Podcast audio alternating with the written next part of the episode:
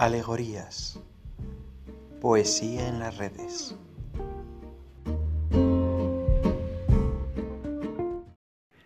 Pigmalión. Yo solía jugar con piratas y navegué los siete mares. Luego era un vaquero y me complacía en estos simples avatares.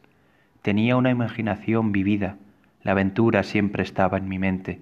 Descubrí los placeres de leer y escapé de la diaria muerte una vez viví con los esquimales en la tierra de hielo y nieve.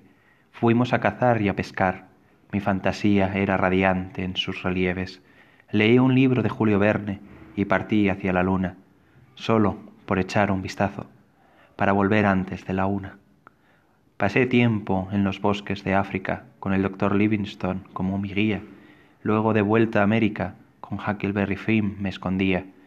En mi mundo de fantasía e imaginación realicé cosas tan increíbles, un héroe de todas las naciones, fui aquel que logró lo imposible.